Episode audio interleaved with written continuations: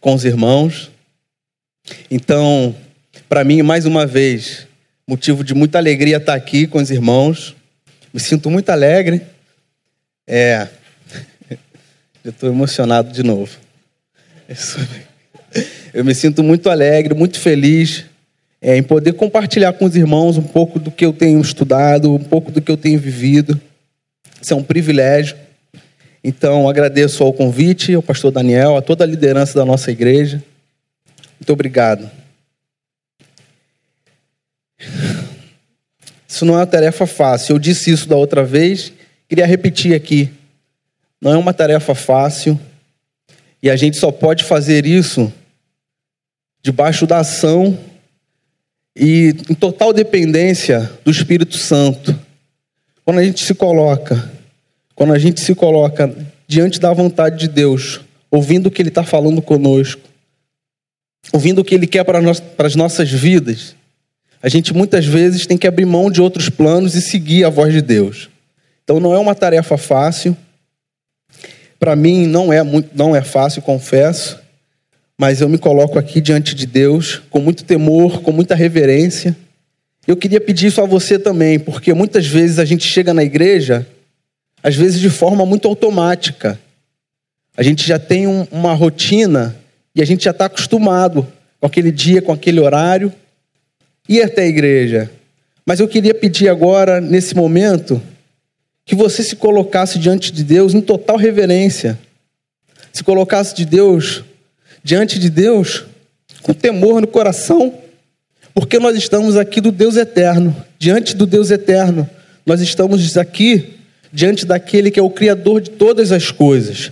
Nós cantamos aqui louvores que falam da graça de Deus. Esse, esse último louvor diz: fala do amor e da graça de Deus. Então, muitas vezes a gente não se percebe e não se dá conta de quão grande é esse amor, de quão grande é a misericórdia de Deus sobre as nossas vidas. Então, aqui nesse momento, queria pedir você que se colocasse com muito temor, com muita reverência diante de Deus, diante da igreja e diante da palavra de Deus que nós vamos estudar essa noite. Hoje, o assunto que eu quero conversar um pouco com vocês é sobre o evangelho que produz crescimento. E esse tema foi escolhido porque durante esse mês de dezembro, os cultos aqui de quarta-feira, eles serão em cima de temas com objetivos de a gente analisar o nosso ano e sondar os nossos corações dentro de fazendo uma avaliação dentro de uma perspectiva bíblica. Então, um desses temas que estavam né, que estão dispostos para a gente estudar durante esse mês é sobre o crescimento. Então, o tema da nossa conversa hoje, do nosso estudo e da nossa reflexão bíblica, é o Evangelho que produz crescimento. A ideia é que a gente sonde o nosso coração a fim de perceber o quanto o Evangelho tem produzido um crescimento e uma transformação nas nossas vidas. Nós vamos falar e pensar um pouco sobre esse tema. E, como eu disse, outros temas serão abordados durante esse mês com, essa, com esse olhar. Um olhar onde a gente agora, chegando perto do final do ano, possa fazer uma, uma análise profunda e séria diante de Deus. Então, para isso, eu peço que você abra, por favor, a sua Bíblia na segunda epístola de Pedro. Segunda epístola de Pedro, capítulo 3. Nós leremos os versículos 17 e o 18. Segunda epístola do apóstolo Pedro, o versículo 17 e o 18. O texto diz assim: Vós, pois, amados, prevenidos como estáis, de antemão, acautelai-vos.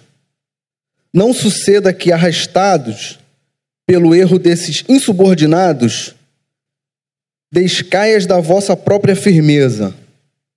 Antes, crescei na graça e no conhecimento do nosso Senhor e Salvador Jesus Cristo.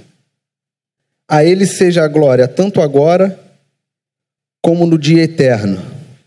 Vamos fazer uma oração. Pai bendito, eterno, santo, justo, é diante da tua presença que nós nos apresentamos hoje, Pai. Pedindo a ti, Senhor, perdão pelos nossos pecados, perdão pelas nossas falhas, porque muitas vezes não percebemos, Pai, o que o Senhor quer falar conosco. Então, Deus, aquiete agora os nossos corações, as nossas mentes, para que possamos, Senhor, ouvir a tua voz. Que a tua palavra, Pai, seja exposta aqui nesse local, que a tua unção, a tua glória seja derramada sobre as nossas vidas.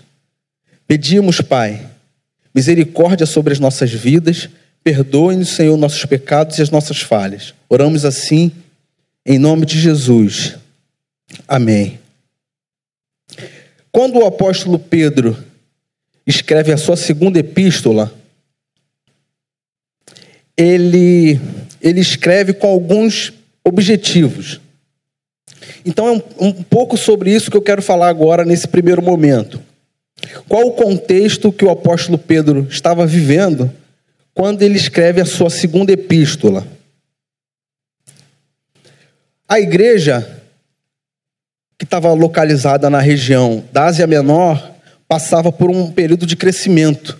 A igreja estava crescendo, muitas pessoas se convertendo naquela região. Alguns estudiosos vão dizer que o apóstolo Pedro estava localizado na região de Roma, já sofrendo perseguição já próximo, já sabendo que seria perseguido e que seria morto. Então, esse era o momento que o apóstolo Pedro estava passando. Ele já sabia da sua morte, já sabia que estava sendo perseguido e que já estavam muito próximo dele, e ele escreve para essas igrejas que estavam crescendo. Mas alguns problemas estavam acontecendo naquelas igrejas, e por isso ele escreve essa segunda epístola. Um primeiro problema que estava acontecendo com aquela igreja é que aquela igreja estava sendo influenciada e contaminada com falsos ensinos, com falsos mestres. Então o evangelho estava sendo deturpado ali naquela região. Então o apóstolo Pedro, a primeira informação que ele, que ele dá na segunda epístola é que aquela igreja estava sendo influenciada com falsos ensinos, e por isso ele escreve essa carta. Uma segunda informação que a gente tem também desse contexto é que aqueles cristãos estavam perdendo a fé. Justamente por conta dessa influência desses falsos ensinos. Aqueles cristãos estavam sendo levados e estavam, estavam perdendo a sua fé, estavam sendo enfraquecidos na sua fé. Então, esse era mais ou menos um cenário, um contexto daquele período, quando o apóstolo Pedro resolve escrever essa segunda carta. Isso vai ficar muito claro no, no versículo que nós lemos, o 17. Agora, se a gente lê esse versículo com esse olhar mais amplo de toda a carta, percebendo que era esse o objetivo dele, a gente consegue entender melhor o texto. Eu vou ler novamente. Vós, pois, amados, prevenidos como estáis, de antemão acautelai-vos. Não suceda que, arrastados pelo erro desses insubordinados, descaias da vossa própria firmeza. Então fica mais claro quando a gente lê esse texto, tendo esse contexto de que aquela igreja estava sendo influenciada por falso ensino.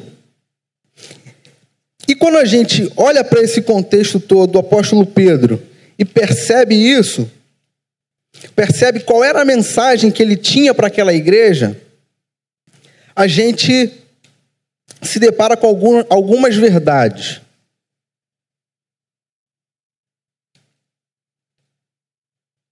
Uma primeira verdade que a gente se depara, e uma primeira característica que esses dois versículos têm, e que a gente pode tirar como lição,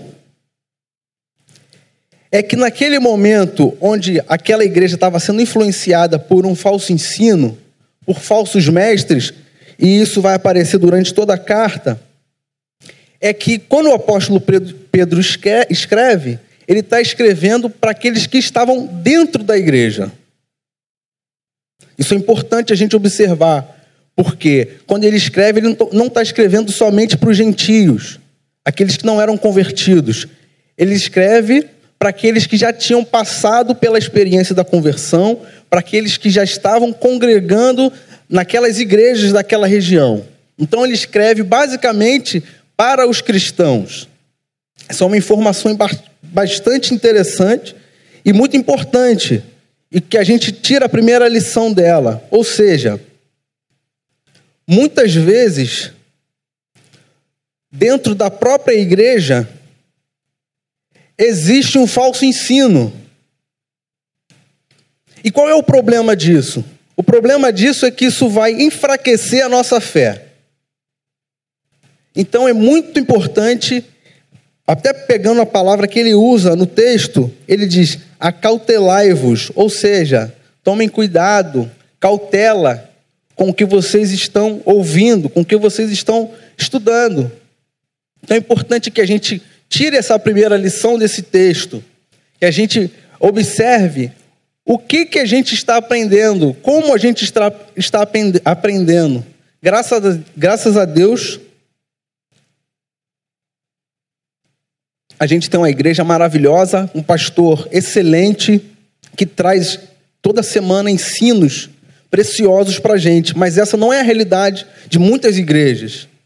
Por que, que eu estou falando das igrejas? Porque eu estou pegando exatamente a ideia do apóstolo Pedro. Ele está escrevendo para as igrejas aqui, as igrejas daquela região que estavam crescendo. Isso se aplica também hoje à nossa realidade. A gente precisa ter cuidado com os ensinos, para que a nossa fé não enfraqueça.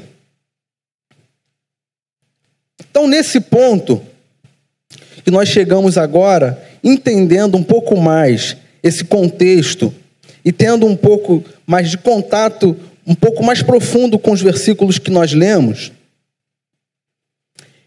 eu queria fazer duas perguntas para você. A primeira é a seguinte: com o evangelho que você ouve, e se você é aqui da igreja, você é bem alimentado, mas como é a sua relação de espiritualidade, como é a sua relação baseada na fé cristã que você tem. O que que o evangelho produz de crescimento na sua vida? O que que o evangelho produz de transformação na sua vida? Essa é uma pergunta muito séria que a gente precisa se fazer se a gente quer estar sincero diante de Deus. Porque uma vez que eu me apresento diante de Deus com essa resposta, e se a minha espiritualidade não for firmada na fé do Senhor, na fé em Jesus Cristo, eu corro muitos riscos de não estar alicerçado na palavra de Deus. Então, quando a gente se faz essa pergunta, o que que o evangelho produz de crescimento na nossa vida? O que que o evangelho produz de transformação na nossa vida? Olhando para esse ano que está terminando, você pode se perguntar: durante esse ano, o que que o evangelho produziu de crescimento e de transformação na minha vida? Então essa é uma primeira pergunta.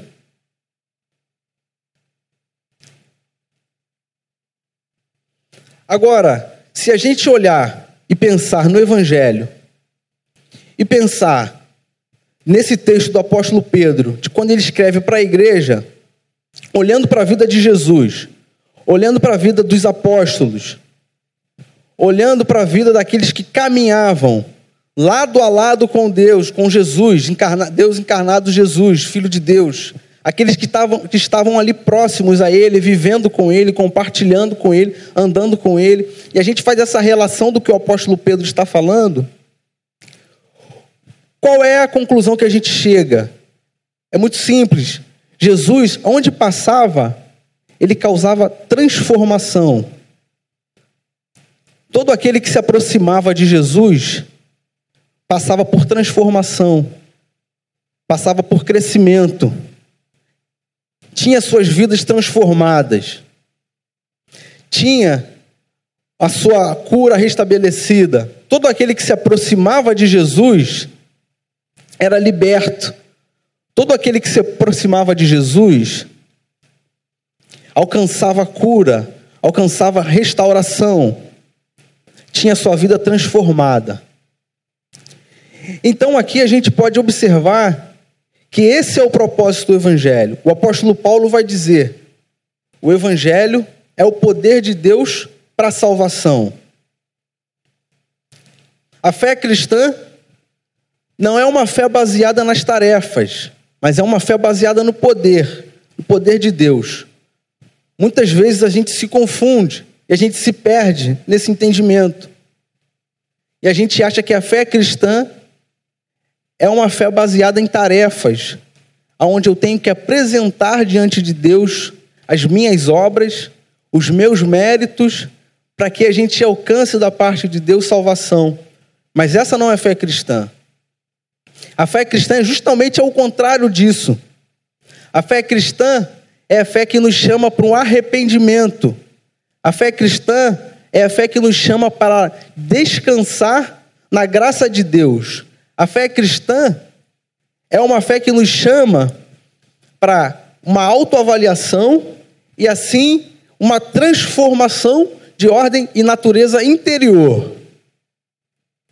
Então, aonde o evangelho penetra, aonde Jesus chega, existe salvação e existe crescimento e transformação.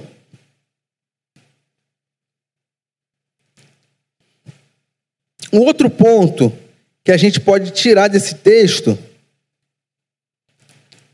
é que no versículo 18, o apóstolo Pedro vai dizer: Antes, crescei na graça e no conhecimento do nosso Senhor e Salvador Jesus Cristo.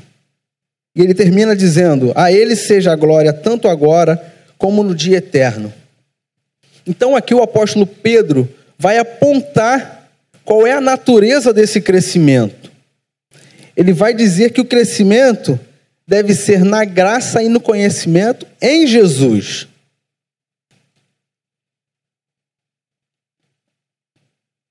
O que é crescer na graça de Deus? O que é crescer no conhecimento em Jesus? Quando a gente pensa no que é a graça de Deus, a gente sabe que a definição da palavra é favor e merecido. Então, onde Pedro, o apóstolo Pedro, quer chegar aqui dizendo que nós devemos crescer na graça de Deus? Crescer na graça de Deus é ter a nossa fé firme na obra redentora de Cristo. Crescer na graça de Deus é ter a nossa esperança e a nossa confiança naquilo que Deus realizou através do seu filho e naquilo que Deus realizará, porque através de Jesus, através do sacrifício de Cristo, é que nós alcançamos a salvação. Então, isso é crescer na graça de Deus. Crescer na graça de Deus é estar plenamente convicto que nós não temos méritos, nós não podemos apresentar nenhuma obra diante de Deus, no sentido de que Ele nos alcance e Ele nos transforme. É Ele quem nos chama, é Ele que nos alcança, é Ele que traz transformação através do Evangelho, é Ele que traz renovo e restauração para a nossa vida. Então, crescer na graça de Deus é descansar na obra redentora do Cristo. Isso parece uma coisa muito lógica e muito óbvia, mas no dia a dia e durante a nossa caminhada na fé cristã, a gente sempre tem a tendência de apresentar obras e, e chegar diante de Deus querendo apresentar os nossos méritos. Você quer ver um exemplo disso? A gente vem a uma reunião um, um, um, um domingo ou uma quarta-feira e a gente, quando vai orar, a gente, mas eu porque, Senhor, a gente ora dizendo, Senhor, eu frequento a igreja. A gente dá o dízimo e aí a gente ora assim, Senhor, porque eu, eu entrego o meu dízimo. Você quer ver uma outra, uma outra coisa que a gente faz e que a gente quer sempre apresentar os nossos méritos diante de Deus. Senhor, eu ajudei uma pessoa que estava necessitando de ajuda. Então quero uma bênção também do Senhor. Então o Senhor não pode me desamparar porque eu fiz alguma coisa. Então a gente costuma cultivar essa relação de mérito diante de Deus. Quando o apóstolo Pedro está dizendo antes, crescei na graça, ele está apresentando justamente um caminho contrário a esse. Um caminho contrário àquilo que a religião vai dizer. A religião sempre aponta para méritos do homem, sempre aponta para tarefas. O apóstolo Pedro está nos ensinando que nós devemos crescer na graça, no descanso, nós devemos descansar na obra de Cristo, estar plenamente convicto que é Ele quem nos alcançou com seu amor. E quando ele diz crescer no conhecimento, ele está chamando a igreja para uma responsabilidade individual, e ele está chamando a igreja para uma responsabilidade e uma relação com Cristo de intimidade e uma relação profunda, intensa com Cristo de proximidade. E mais uma vez aqui parece algo muito lógico, muito óbvio. Mas quantas vezes a gente se depara com meses, talvez anos, que a gente não busca na parte de Deus aquilo que Ele tem para a gente. Então a gente, por exemplo, passa tempos e tempos sem fazer uma oração. A gente passa tempos e tempos sem ler a palavra de Deus. A gente passa tempos afastados da vontade de Deus. Então, quando o apóstolo Pedro chama a igreja e diz que ela deve crescer no conhecimento de Jesus, o recado dele é para que a gente tenha uma vida de intimidade e desenvolva um relacionamento próximo ao Cristo, entregando a nossa vida a Ele, confiando na obra que Ele fez na cruz por nós, buscando uma espiritualidade e buscando viver um cristianismo sincero diante de Deus.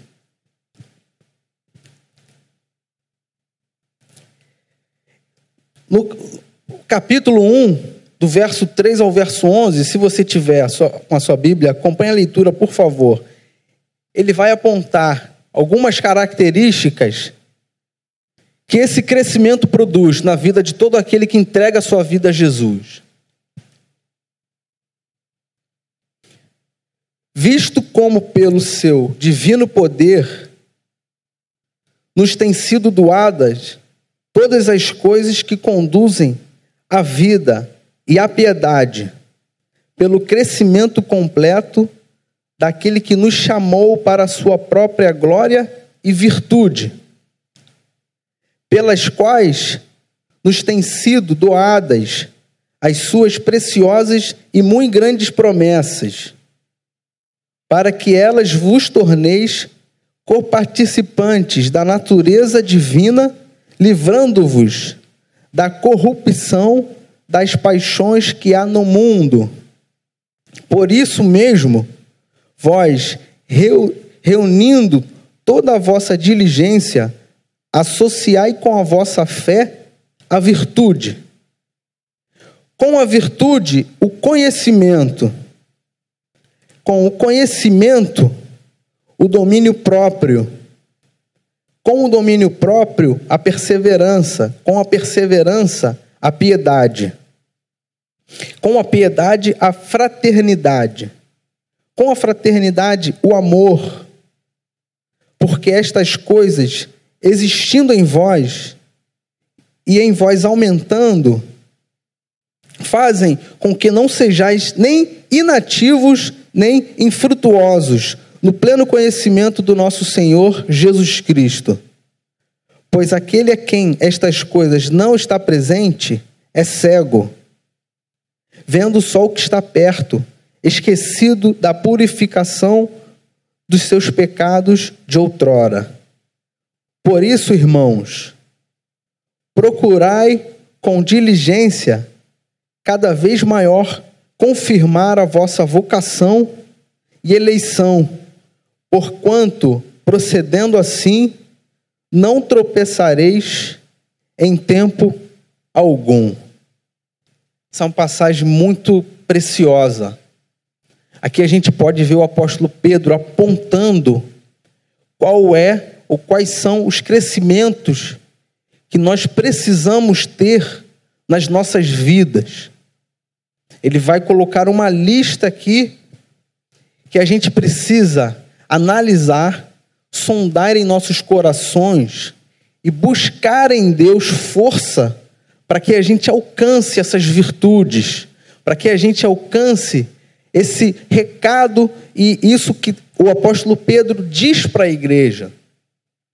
Então, meus irmãos, é preciso que a gente analise profundamente a nossa relação com Deus, a nossa relação com a fé cristã, a nossa espiritualidade diante do Deus eterno.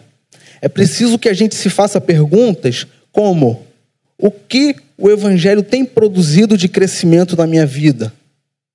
É preciso que a gente pare, é preciso que a gente analise diante de Deus o que tem sido transformado, se o nosso caráter tem sido transformado à imagem de Cristo. É preciso que a gente analise o que o Evangelho tem produzido de crescimento e de transformação na nossa vida. Eu queria concluir dizendo para você que o apóstolo Pedro ele vai chamar a atenção tanto no versículo 17 quanto no versículo 18 que nós lemos. Primeiro, ele chama a atenção da igreja para que a igreja permaneça firme na sua fé, na fé em Cristo. Segundo lugar, ele vai chamar a igreja para um crescimento, para uma busca, para uma relação com Deus, para uma relação de intimidade com Cristo. Não mais como um Deus que está distante, mas agora um Deus que derramou a sua graça sobre nós. Crescei na graça e no conhecimento de nosso Senhor e Salvador Jesus Cristo. A Ele seja a glória, tanto agora como no dia eterno. Então, que essa palavra, que essa mensagem fique guardada no seu coração, que essa palavra fique guardada na sua mente e que desperte em você o interesse para se aprofundar em Cristo, para se aprofundar no conhecimento e confiar e entregar a sua vida aos pés do Senhor. Queria só fazer uma oração e peço a você que incline, feche seus olhos, incline a sua cabeça. Pai bendito, Deus eterno, diante da tua palavra, Pai, nós estamos ouvindo, Senhor, aquilo que o Senhor tem para nós esta noite. E é com muito temor e com muita reverência, Pai, que a gente se coloca, Pai, diante de Ti, pedindo ao Senhor que sonde aos nossos corações, sonde as nossas mentes, Pai. Traga, Senhor, força aos nossos corações, Pai. Fortaleça, Pai, a nossa fé. Fortaleça, Pai, a nossa caminhada nos faça, Pai, puros diante de Ti, porque nós não temos méritos, nós não temos nada que podemos e possamos te apresentar. Tudo que fazemos, Pai, fazemos para a Tua glória. Tudo que fazemos, fazemos para honrar o Teu santo nome. Então, Senhor, que esta noite, Pai, a nossa fé seja renovada, a nossa força, Senhor, seja fortalecida no Teu poder essa palavra fique guardada, Senhor, nos nossos corações, nas nossas mentes. Essa oração que a gente faz, faz arrependidos, Senhor, dos nossos pecados. Em nome de Jesus. Amém.